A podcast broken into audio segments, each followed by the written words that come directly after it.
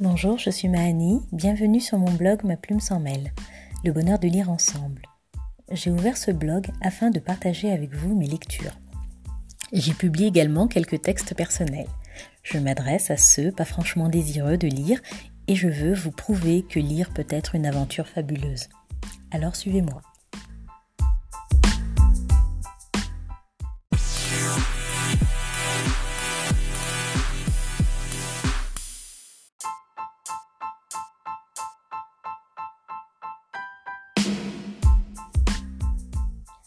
Du 6 avril 2020. Je me suis adressé à un sage de Khalil Temar. 33 histoires édifiantes. Il s'agit d'un recueil de mini-contes et histoires issues de différentes civilisations. Chaque histoire est une pépite. Il s'agit bien souvent de sagesse populaire déjà entendue pour la plupart. Une façon de réfléchir et de se remettre en question. Ces leçons de vie ou vérités générales vont transformer notre regard sur notre quotidien. L'auteur, réunissant euh, ces trésors riches en expérience, nous invite à la méditation et nous permet de nous ressourcer à la fois.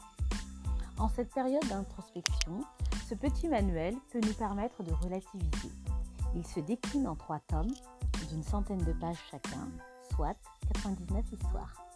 J'ai pu y retrouver des sagesses populaires très connues telles que la leçon du vieux Cherokee ou l'âne et le puits.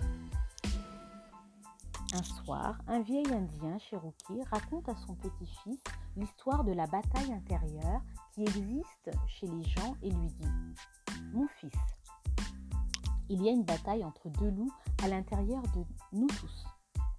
L'un est le mal, c'est la colère, l'envie, la jalousie, la tristesse, le regret, l'avidité, l'arrogance, la honte, le rejet, l'infériorité, le mensonge, la fierté, la supériorité et l'ego. L'autre, c'est le bien. C'est la joie, la paix, l'amour, l'espoir, la sérénité, l'humilité, la sagesse, la gentillesse, la bienveillance, l'empathie, la générosité, la vérité, la compassion et la foi. Le petit-fils songea à cette histoire pendant un instant et demanda à son grand-père Lequel des deux loups gagne? Le vieux Cherokee répondit simplement Celui que tu nourris. Alors cette leçon nous invite à nous questionner sur notre responsabilité quant à la gestion de notre vie. Autre histoire. Un jour, l'âne d'un fermier est tombé dans un puits. L'animal gémissait pitoyablement pendant des heures et le fermier se demandait quoi faire. Finalement, il a décidé que l'animal était vieux et le puits devait disparaître. De toute façon, ce n'était pas rentable pour lui de récupérer l'âne. Il a invité tous les voisins à venir l'aider. Ils ont, ils ont tous saisi une pelle et ont commencé à boucher le puits. Au début, l'âne a réalisé ce qui se passait il se mit à crier terriblement. Puis, à la stupéfaction de chacun, il s'est tu. Quelques pelletées plus tard, le fermier a finalement regardé au fond du puits et a été étonné de ce qu'il a vu. À chaque pelletée de terre qui tombait sur lui, l'âne faisait quelque chose de stupéfiant. Il se secouait pour enlever la terre de son dos et monter dessus. Bientôt, chacun a été stupéfié que l'âne soit hors du puits et se mit à trotter. Alors, qu'importe les situations, transformons les épreuves en opportunités. Voilà pour cette présentation. J'ai hâte de connaître laquelle se fera écho. Bonne lecture. À bientôt.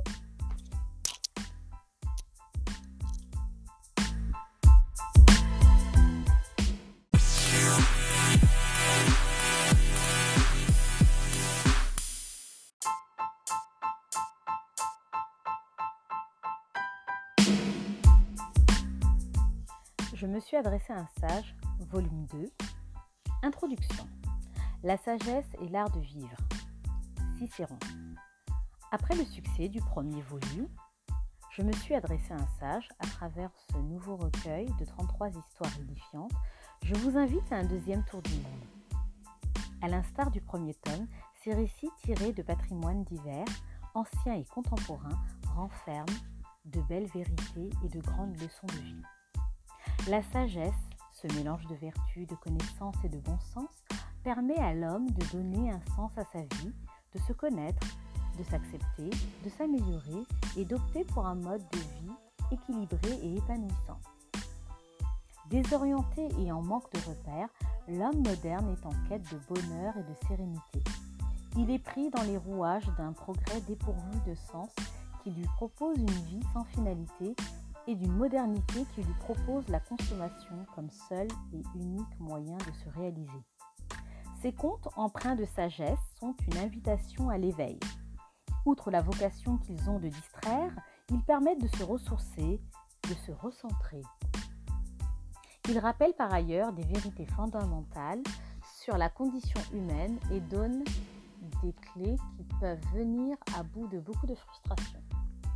Je vous invite lors de ce voyage à découvrir ou redécouvrir le pouvoir des mots, le sens des priorités, le principe de l'interaction, l'esprit d'initiative, la maîtrise de soi, le changement de perspective, l'introspection et d'autres pépites de sagesse. Chacune de ces histoires puise dans la richesse de son patrimoine pour délivrer de beaux enseignements, des enseignements que vous pourrez partager et transmettre.